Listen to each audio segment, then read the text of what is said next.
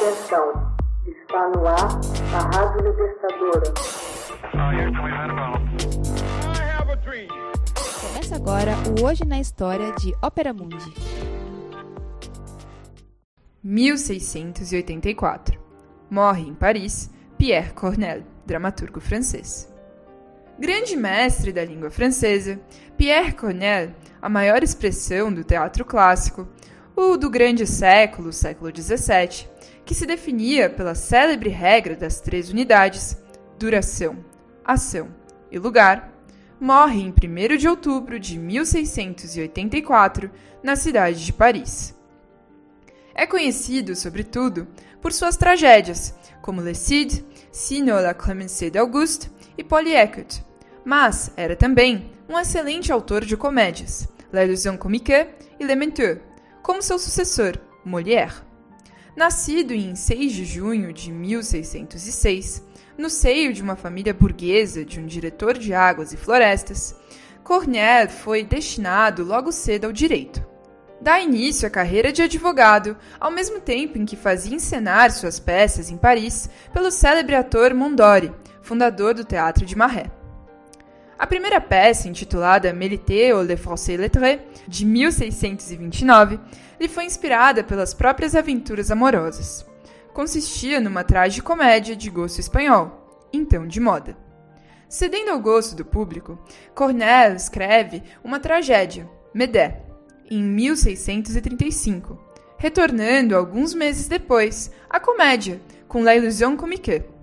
O poderoso cardeal Richelieu acaba por notá-lo e o convida a formar com Bois-Robert, Colletet, Stolier e Rotot a Sociedade dos Cinco Autores, com vistas a escrever comédias baseadas em suas próprias ideias.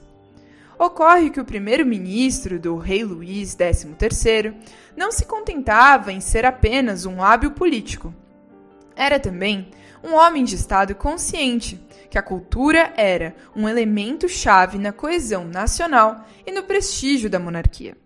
Ao mesmo tempo em que ajudava os autores de comédias, fundava a Academia Francesa, onde se encontrariam ilustres escritores a cultivadores do idioma.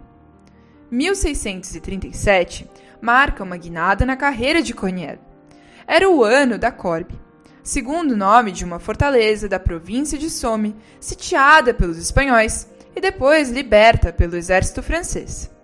Esta vitória inesperada sobreveio quando a França acabava de se envolver na Guerra de 30 Anos. Corneille, sempre sintonizado com o público, fez encenar no Teatro do Marais o que marcaria sua obra mais conhecida, Le Cid. A trama se desenrola na Espanha. Um jovem nobre, Rodrigue, é instado por seu pai a vingá-lo de uma ofensa infligida pelo pai de sua noiva, Chimène. Dividido entre a honra e o amor, entre o dever e a paixão, o jovem sairia com sorte deste dilema, situação pouco depois associada ao adjetivo corneliano. A peça obtém um triunfo estrondoso. O rei, em sinal de reconhecimento, concede a condição de nobre não ao autor, e sim a seu pai. Desconcertado, o dramaturgo resolve alardear bem ostensivamente seu sucesso daí decorrendo a fúria de seus rivais, que acusam Corneille de plágio e de traição. O dramaturgo, com efeito, inspirou-se numa peça do espanhol Guilhem de Castro e não teve escrúpulos de ridicularizar a regra das três unidades, que reagia ao teatro clássico de sua época: unidade de ação, unidade de tempo e unidade de lugar. Querela. Não menos de 40 folhetos são publicados contra e a favor de Le Cid. A querela do Cid teve fim com a intervenção do cardeal, que pediu à Academia Francesa se construir em tribunal de honra. Essa querela do ano de 1637 marcaria para a posteridade como sendo o ano do Cid. Todavia, não se deve esquecer que, no mesmo ano, saía em Haia, na Holanda, uma publicação igualmente imortal, O Discurso do Método de René Descartes. Cornell, que se tornara o grande Cornell, prosseguiu na carreira de sucesso enquanto levava uma existência tranquila de burguês em robe de chambre. Casou em 1640 e sua mulher lhe daria seis filhos. O cardeal Mazarin que sucedeu a Richelieu em 1642, à frente do governo, renovou a proteção a Corniel. Porém, os primeiros reveses sobrevêm nos anos de 1650.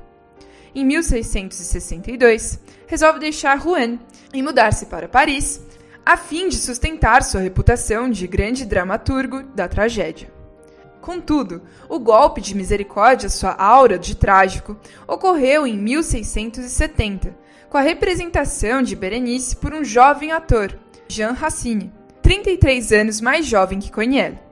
O público se envolveu numa nova querela literária. Foram contrapostos os heróis racinianos, vencidos por suas paixões, aos seus homólogos conelianos.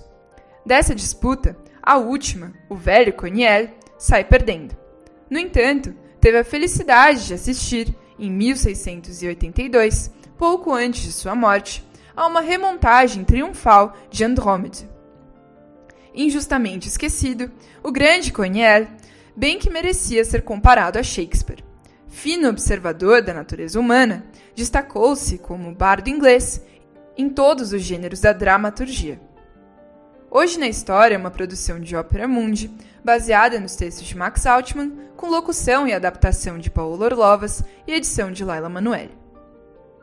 Você já fez uma assinatura solidária de Ópera Mundi? Fortaleça a empresa independente. Acesse www.operamundi.com.br/apoio. São muitas opções. Você também pode fazer um Pix usando a chave apoie.operamundi.com.br. Obrigada!